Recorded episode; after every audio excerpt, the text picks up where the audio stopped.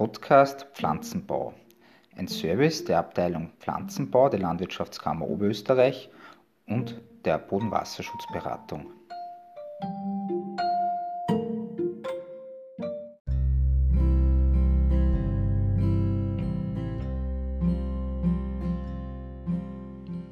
Im Folgenden hören Sie eine Aufnahme einer Feldbegehung, die am 25. März nachmittags im oberösterreichischen Zentralraum durchgeführt wurde. Zu hören sind Diplomingenieur Martin Beck und Diplomingenieur Hubert Köppel von der Abteilung Pflanzenbau sowie Diplomingenieur Sebastian Friedl-Haubner von der Bodenwasserschutzberatung.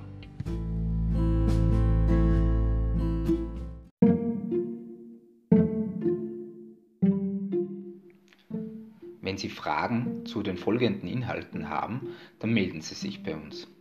Per E-Mail unter pflanzenbau.lk-oue.at oder per Telefon unter 050 69 02 Durchwahl 1550 für Pflanzenschutzfragen, Durchwahl 1414 bei Pflanzenbau allgemeinen Fragen und Durchwahl 1426 bei Düngungsfragen.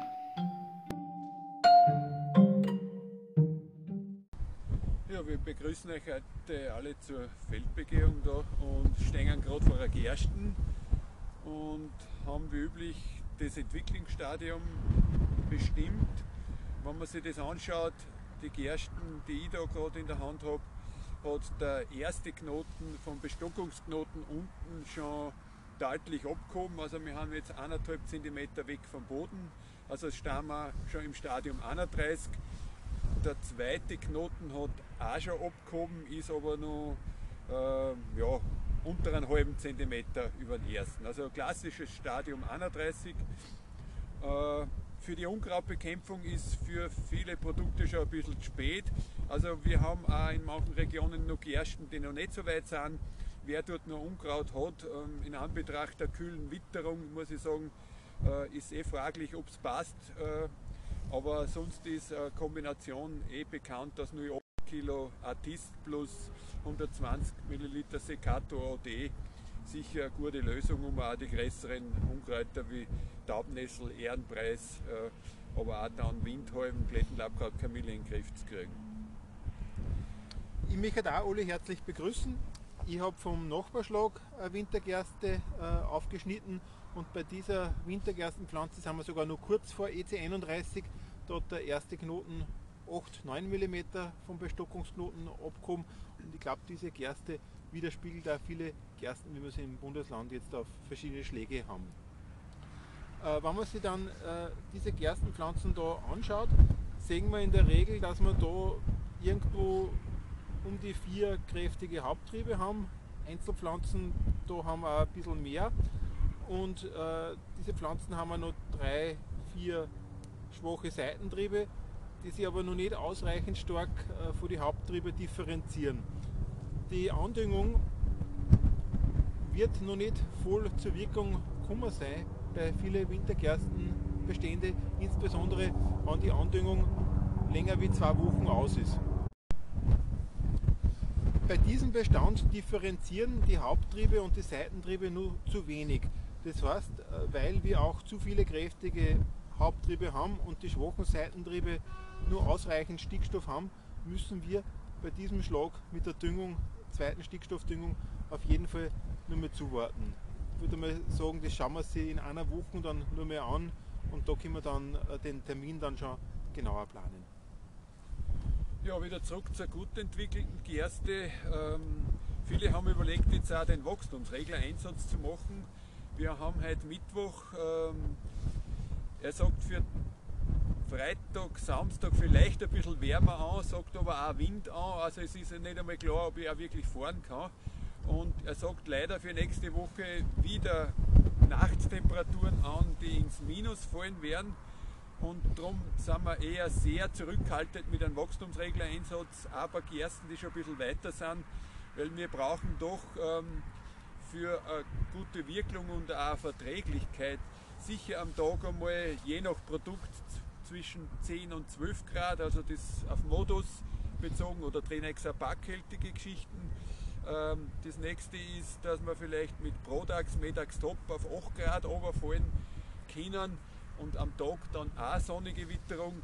Äh, Nachtfröste soll es kein geben und ab Montag, Dienstag sagt er wieder Nachtfröste. Also deshalb ähm, sind wir sehr, sehr zurückhaltend mit einem Wachstumsregeleinsatz, weil man könnte vielleicht mehr Schaden anrichten, als was Nutzen ist.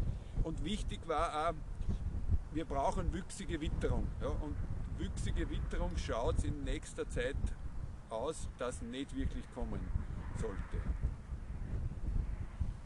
Ja, äh, vielleicht auch noch dazu gesagt, ähm, die Geschichten, wann zu kalt ist, wird die Gersten eh nicht mutsmächtig zusetzen.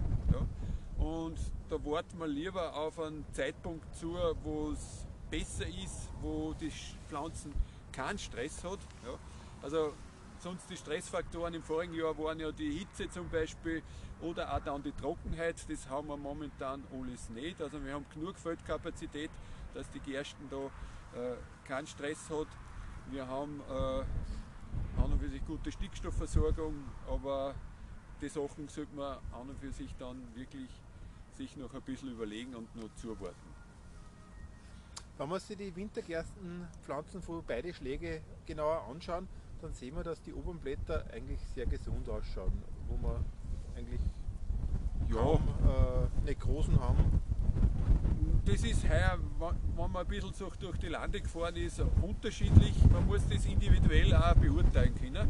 Äh, ich habe da jetzt bei der guten Gersten, äh, wenn man ganz genau auf die Bladeln schaut, einmal auf die unteren öderen Bladeln, die noch nicht wirklich angestorben sind, aber die so ein bisschen anfangen zum Gelb werden, sieht man bei dem da zum Beispiel äh, weiße Pusteln, das ist ein Möldau, der sich schon ein bisschen entwickelt hat.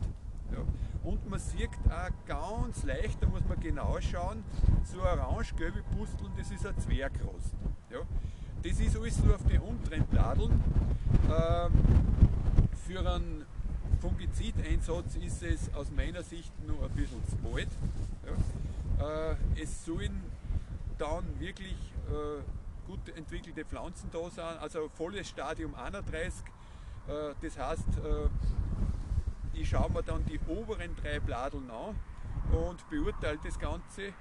Für einen Mölder muss man sagen, sind in etwa 30 äh, bis 50 Prozent befallene Pflanzen ausschlaggebend für eine Behandlung.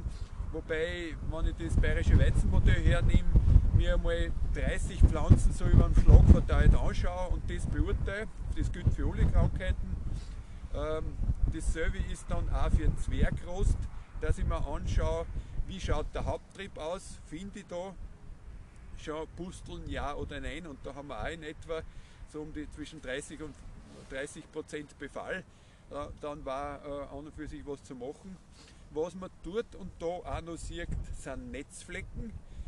Das sind eher dunkle, längliche Flecke, ein bisschen gitterartig. Es können auch manchmal runde Flecke sein, die haben aber dann ein bisschen einen gelben Hof, äh, vielleicht ein helles Zentrum. Also Netzflecken war auch ein Thema. Und Rhynchospore und Blattflecken haben wir in den letzten Jahren nicht viel gehabt und heuer auch noch nicht wirklich viel. Das war das Kennzeichen. So ein größerer Fleck, der in der Mitte deutlich hell ist, hellgrau, Richtung weißlich und eine braune Umrandung hat. Also das sind momentan die Hauptsachen, die man so sieht. Ab und zu sieht man auch im Bestand drin äh, Pflanzen, die deutlich kleiner sind, die gelb sind, die ein bisschen verzwergt haben. Das ist, wie es schon heißt, Gelbverzwergungsvirus. Gegen das kann ich jetzt nichts mehr machen.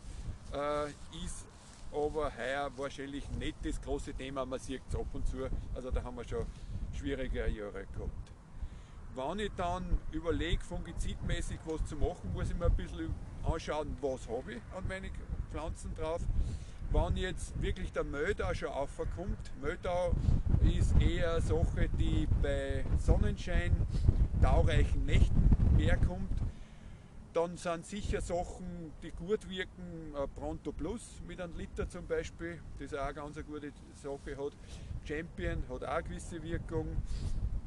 Äh, die Sachen, waren gleichzeitig äh, Netzflecken auch da sind und Möldau, gibt es die neue Kombination äh, von der Syngenta mit einem Unix. Ähm, 05 Unix, 06 Liter Tern dazu, das ist das Möldaumittel, das war eine Möglichkeit, also Unix und Tern als Mischung.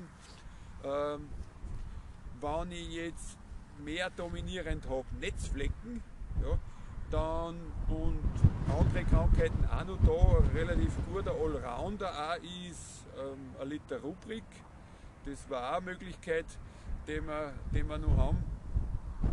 Und äh, ein Thema ist auch immer wieder Halmbruch, wobei man im heurigen Jahr sagen muss, äh, Gersten ist nicht so anfällig. Äh, kann ich äußerlich leider nicht feststellen, das kann ich aber erst im Nachhinein beurteilen. Aber so Spezialisten auch gegen Halmbruch waren zum Beispiel auch kantig, das ist von der preislichen Seite ein bisschen oberhalb angesiedelt. Äh, ein Champion ist auch Halbbruchgeschichte, äh, was nur möglich war, äh, war auch die Kombination aus Unix und Term. Also da haben wir auch wieder die Sache.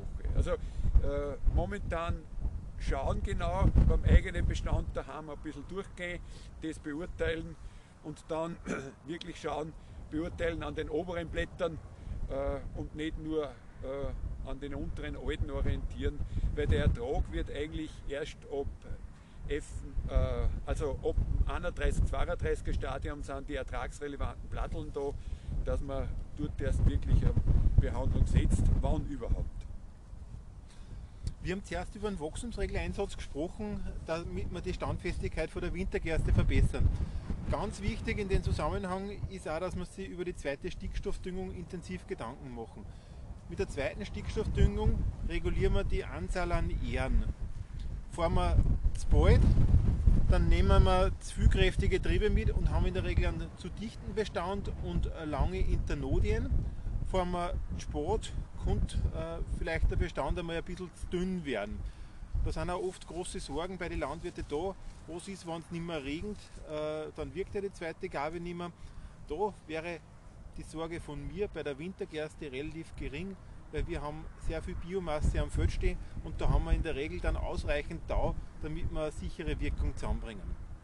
Bei mehrzeiligen Wintergersten wollen wir irgendwo um die 550 bis 650, vielleicht maximal 700 Ähren pro Quadratmeter haben und bei den zweizeiligen Gersten 750 oder 800 bis maximal 1000 Ähren pro Quadratmeter. Und wenn ich mir da meine Pflanzen am Quadratmeter auszähle, da kann ich vielleicht von der Saatstärke schon mal ein bisschen hinrechnen, dann kann man an und für sich ganz gut ausrechnen, wie viel Ähren das ich pro Pflanze brauche. Bei den mehrzeiligen Sorten sind wir je nach Saatstärke bei 2 bis 3 und bei den zweizeiligen sind wir bei 3 bis vielleicht bei sehr dünner Saatstärke ab und zu, dass Richtung 4 geht. Aber das sind eher schon dann Ausnahmefälle. Und wie gesagt, wir haben jetzt einige Bestände, die schon ganz gut ausdifferenzieren, wo die schwachen Seitentriebe schon deutlich hellere Blätter haben und wo man sich relativ sicher sein können, das reduzieren. Solche Bestände kann man dann irgendwo um EC31 nachdüngen, wobei da hätte ich jetzt auch noch nicht den ganz großen Stress. Wir haben aber dann trotzdem einige Bestände, die haben dann 6, 7 kräftige Triebe, die werden auch nicht komplett mehr reduzieren. Aber bei diesen Beständen müssen wir warten, damit unbedingt die schwächeren Seitentriebe aufhellen, von den Haupttrieben werden wir nicht alle wegbringen, da wird der Bestand sowieso ein bisschen dick sein und da werden wir die zweite Stickstoffdüngung ums Zwei-Knoten-Stadium ungefähr einplanen. Das Zwei-Knoten-Stadium ist dann, wenn der zweite Knoten vom ersten Knoten 2 cm abgehoben hat. Dann sollte man auch vielleicht schon eine Differenzierung für die Seitentriebe verstärkt sehen.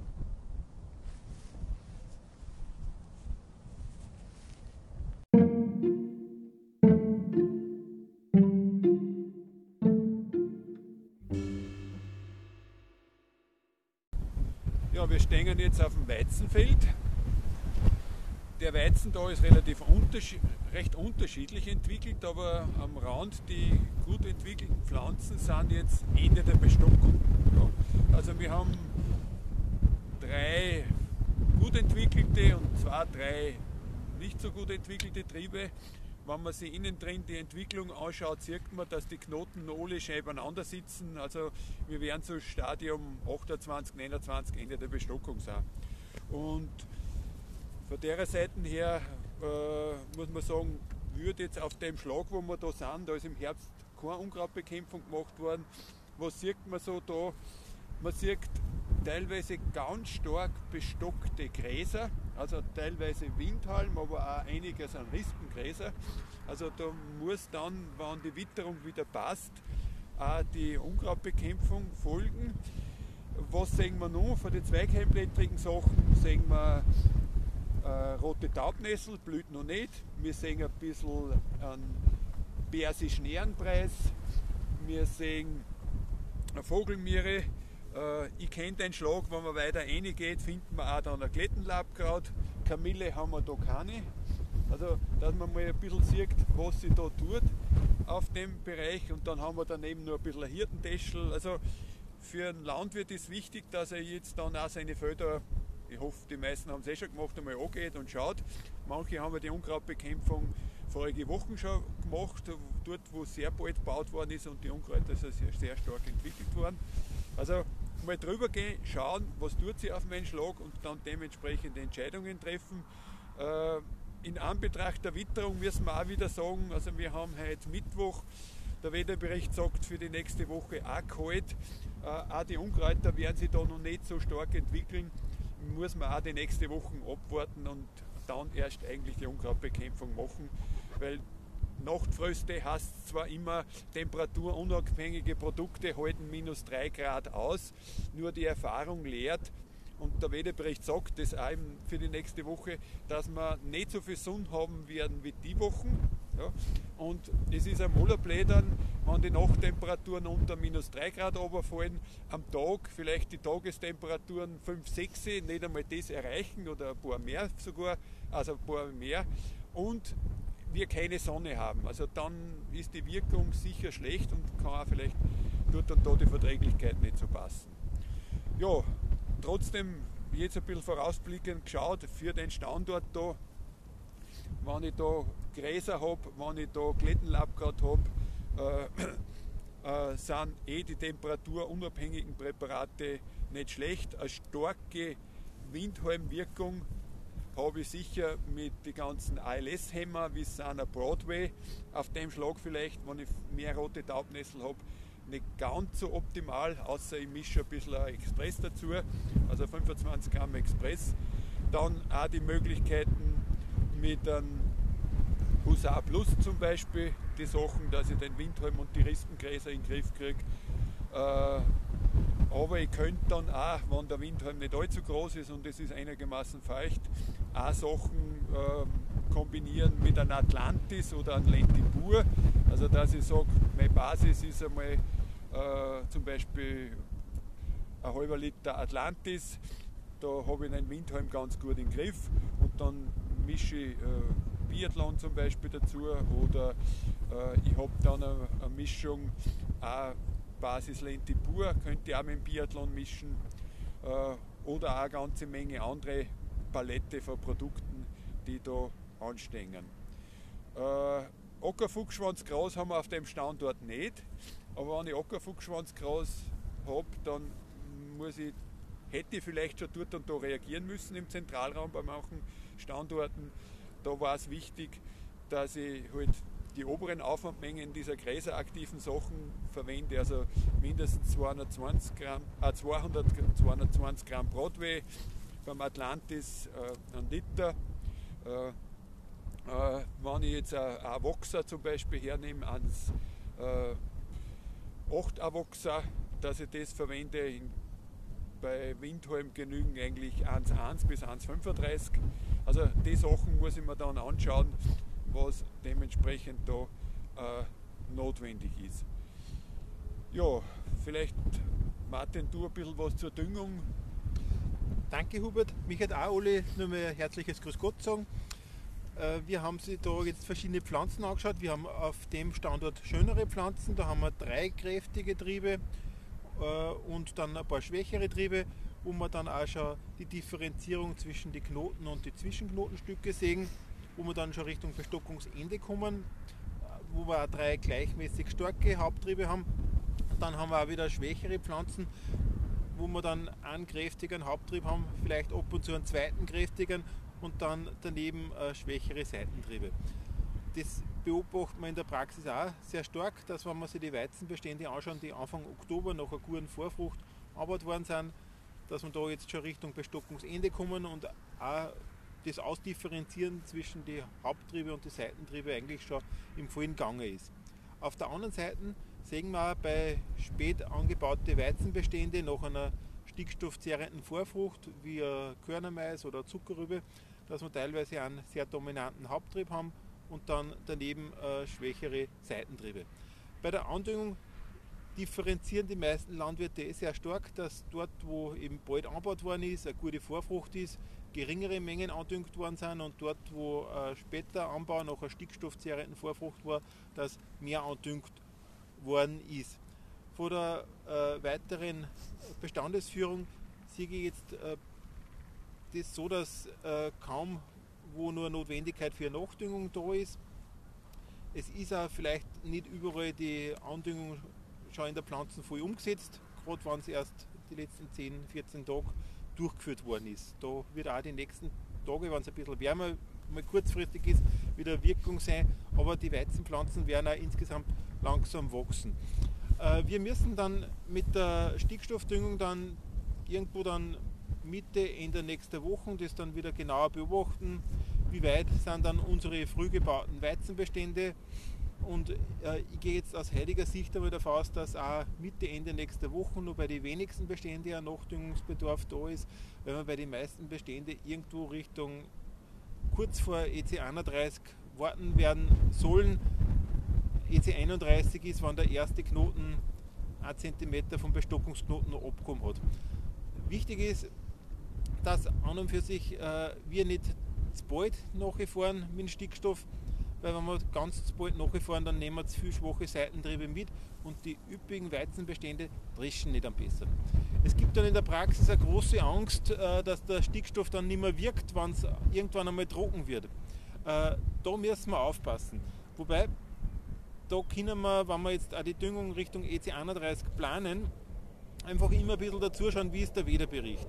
Und äh, bei den Waldbaden haben wir in der Regel auch ausreichend Tau, dass wir sie nicht so fürchten müssen.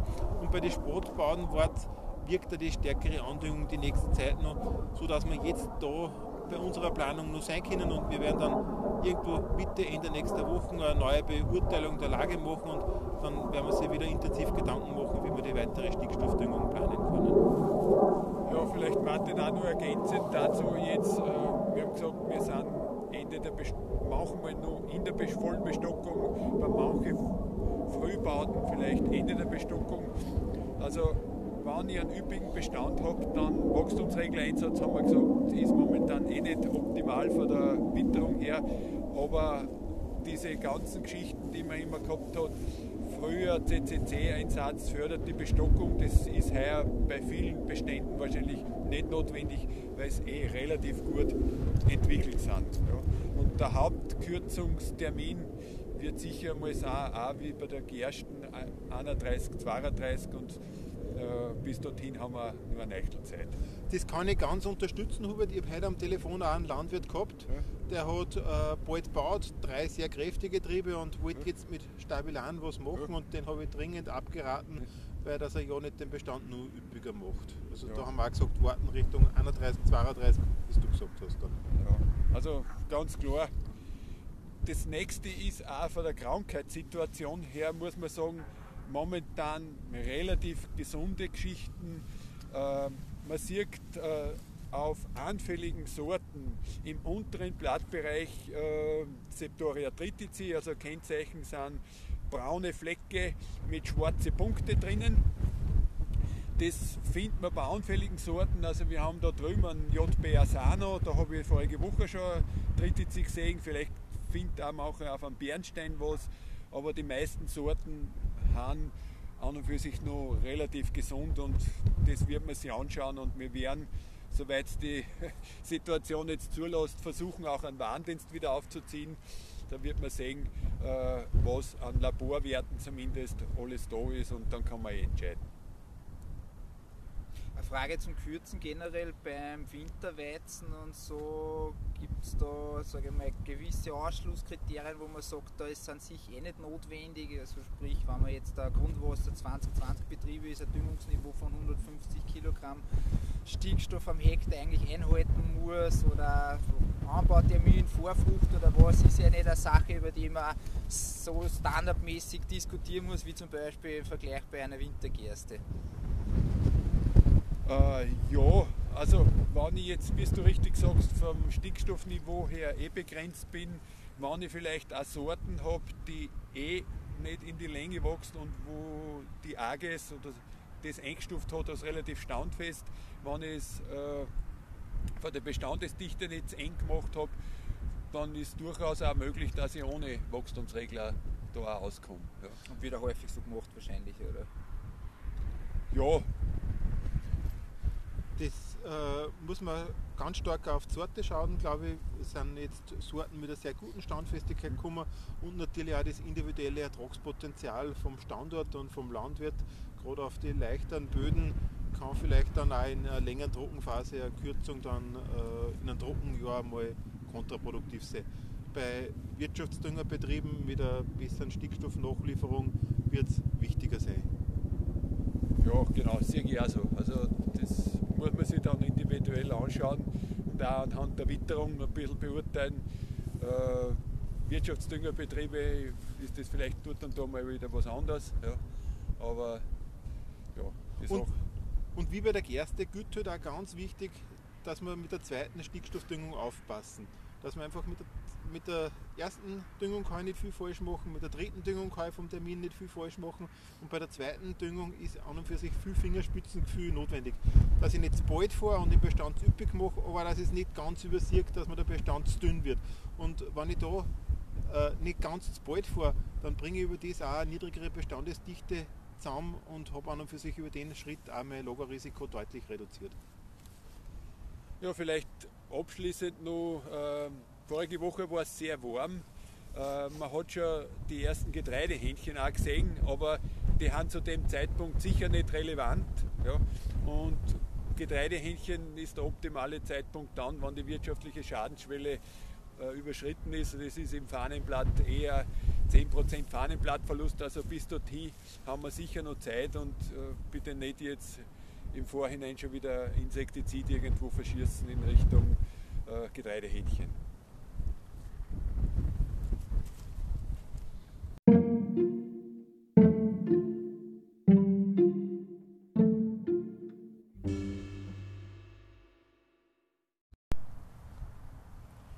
Ich darf euch jetzt alle recht herzlich beim Raps begrüßen.